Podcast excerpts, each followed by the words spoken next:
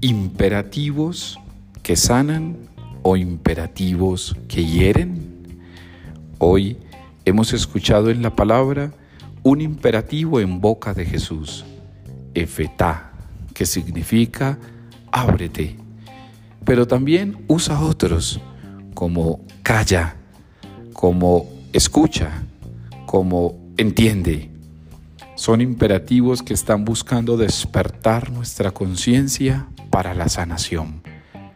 Hoy Jesús está diciéndote, ábrete, porque su interés es hacer un bien con cada imperativo. Los imperativos de Jesús no son para hacer un daño a nuestra vida, son para realizar un bien en nuestra vida.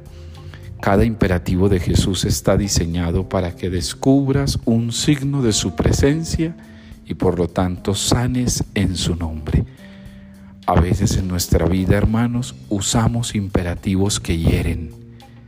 Véngate, muérete. Son imperativos que hieren el alma y muchos otros que ustedes y yo conocemos. ¿Y por qué no usamos imperativos que sanen a los demás.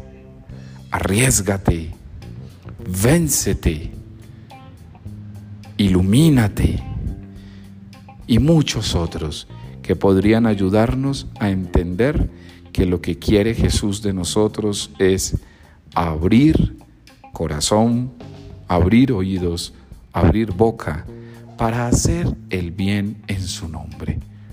Te invito entonces hoy para que revises en tu lenguaje aquellas realidades en donde puedes ayudar a sanar en nombre de Jesús y quites de tu vida los que hieren.